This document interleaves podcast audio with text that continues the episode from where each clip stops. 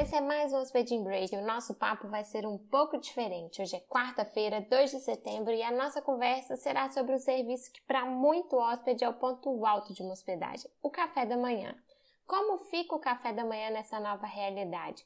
Quais são os processos e desafios que os hoteleiros podem encontrar? E o mais importante, como fica a experiência do hóspede? Continua aqui comigo que vou responder estas e muitas outras dúvidas. Então, aumente o som e bora começar! A retomada do setor hoteleiro já deixou de ser uma expectativa, não é mesmo? E se tornou realidade em diversos lugares do país. Então, com isso, os hoteleiros tiveram que colocar em prática todos aqueles protocolos que a gente veio falando ao longo do tempo e as mudanças necessárias para garantir a segurança dos hóspedes e das suas equipes.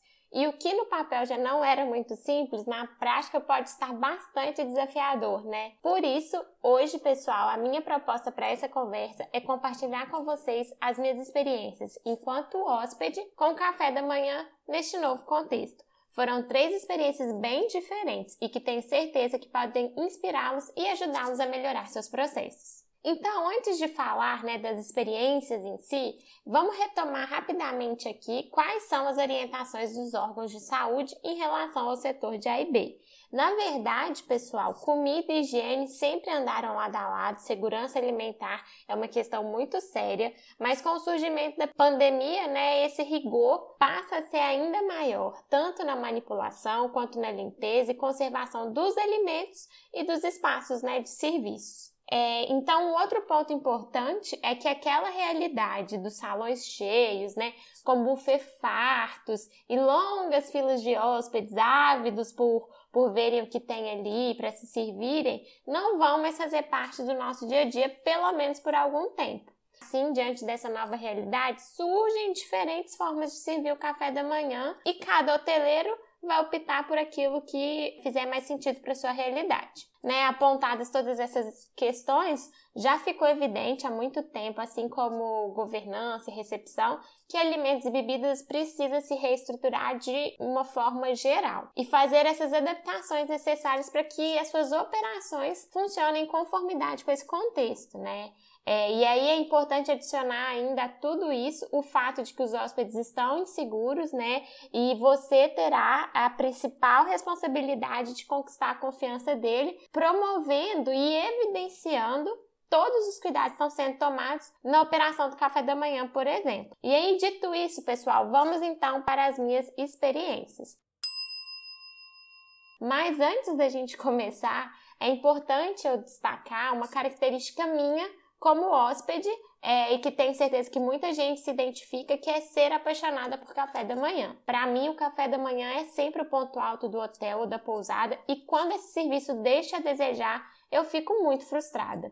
E eu confesso que eu estava bastante curiosa para vivenciar esse novo modelo do serviço. Mas vejam, meus relatos aqui não têm o objetivo de fazer juízo de valor de algum serviço ou de alguma hospedagem. É apenas mesmo apontar os fatos, né, e os possíveis pontos de melhoria, é, na minha percepção enquanto hóspede, uma vez que é um processo novo para todo mundo e que é na prática que a gente vai aprendendo e tirando lições. É, então, a minha primeira experiência foi em junho, onde pouquíssimas hospedagens né, tinham reaberto e nós já estávamos em isolamento social há três meses. A hospedagem que eu estava, ela era formada por chalés, né, que tinham suas estruturas independentes. Então, cada chalé tinha uma cozinha equipada, é, e o serviço de café da manhã funcionou da seguinte forma: no ato do check-in, eles nos perguntaram qual horário que gostaríamos de tomar o café da manhã para que eles pudessem levar pães frescos, né, até nós.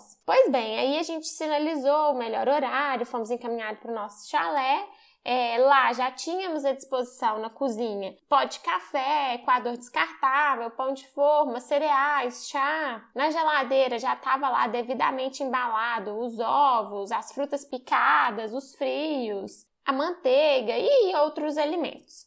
Outro ponto importante é que para evitar o contato né, direto todas as solicitações e orientações necessárias com a recepção deveriam ser feitas pelo WhatsApp. Então, o meio de comunicação com a recepção do hotel era por WhatsApp. Eu achei isso tudo bastante interessante, assim, e, e me senti segura com o procedimento porque a todo tempo é, estava bem evidente a preocupação deles com a nossa segurança.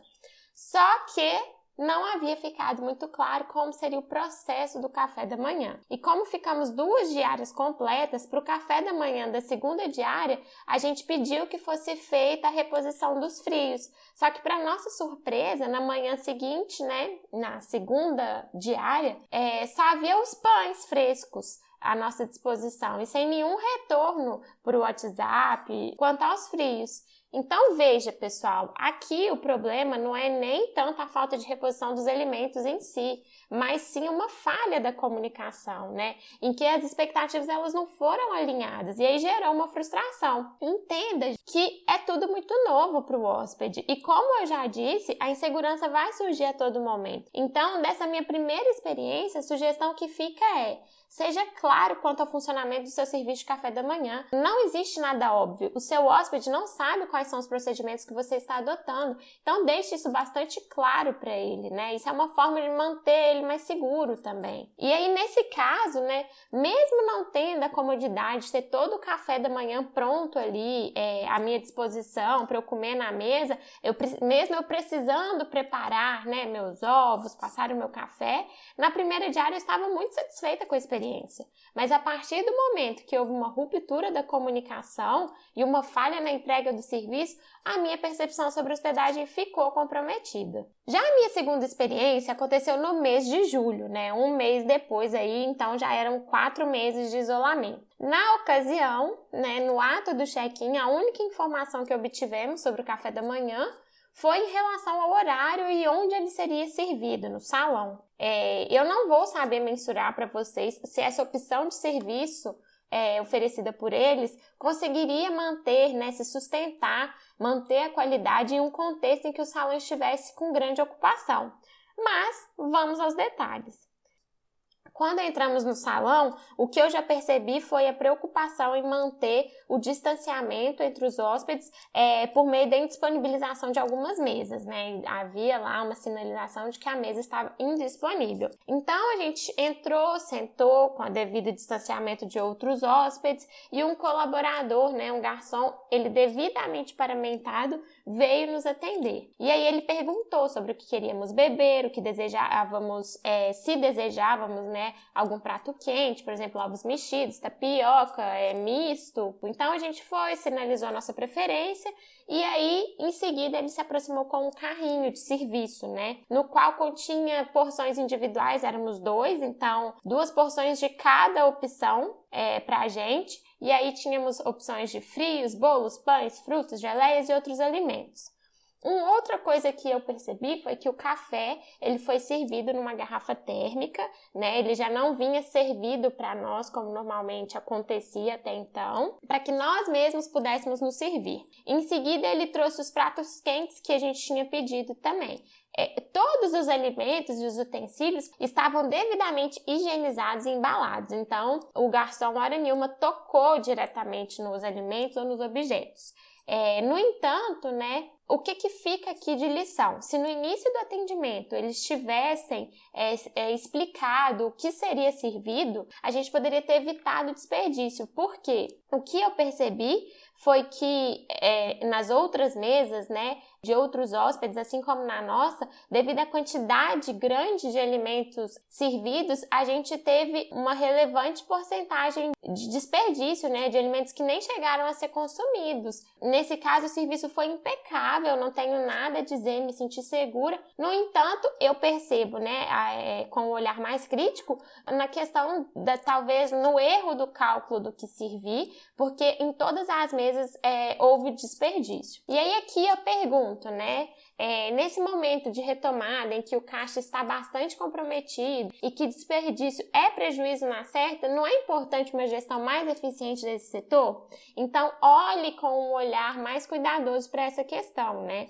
É, pensar como trazer um cardápio um pouco mais reduzido, mas que não comprometa a experiência do seu hóspede e que também evite desperdício, é algo muito importante. Fica essa reflexão para vocês. Já a minha última experiência, né, ela aconteceu muito recentemente, foi agora no mês de agosto, e eu preciso dizer, que pena, pessoal o café da manhã ele foi servido de frente para a praia em espaço ventilado, apesar de não haver indisponibilização de mesas para o distanciamento como teve na, na minha segunda experiência, né? Nós ficamos hospedados nesse lugar de quinta a sábado e foram duas experiências assim completamente diferentes no serviço do café da manhã. No primeiro dia, como a pousada ainda não estava com uma ocupação muito grande, então haviam poucos hóspedes para serem atendidos e funcionou assim: o garçom veio até a nossa mesa e ditou todo o cardápio, né? Não havia nenhuma opção digital do cardápio para ser lida ali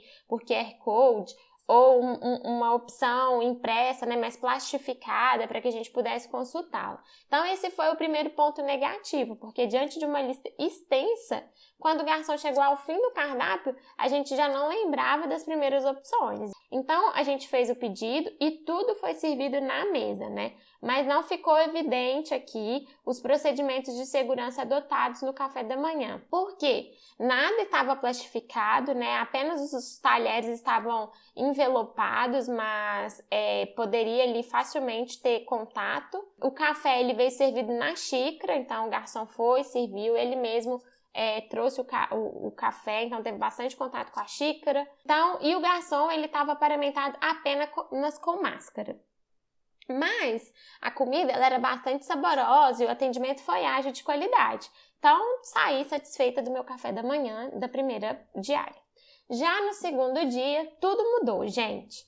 E antes de continuar, eu ressalto aqui, né, que talvez seja importante isso até para vocês considerarem é, na retomada de vocês, para quem ainda não retomou, né, para quem retomou, mas está tá muito devagar, é que era o primeiro fim de semana da retomada das atividades dessa hospedagem. E eu acredito que eles não se prepararam para o movimento do segundo dia, apesar do que, né, eles tinham lá todas as reservas feitas, então talvez faltou um treinamento ou um alinhamento melhor. Mas aí quando a gente chegou no café da manhã, tudo tinha mudado, as mesas estavam lotadas e não tinha distanciamento e todo o processo de serviço mudou, né? No centro do salão, então, eles montaram uma estrutura com os alimentos ao estilo self-service mesmo, mas somente os garçons, né, poderiam adentrar a área ali e servir os hóspedes que faziam seus pedidos na mesa. A ideia da estrutura, na verdade, era para agilizar o serviço, né, o trabalho dos garçons, mas não deu certo. É, até que o garçom viesse à nossa mesa pegar nosso pedido, passaram-se em torno de 25 minutos. E aí, juntem a isso um coral de pessoas à sua volta reclamando da demora do atendimento, né?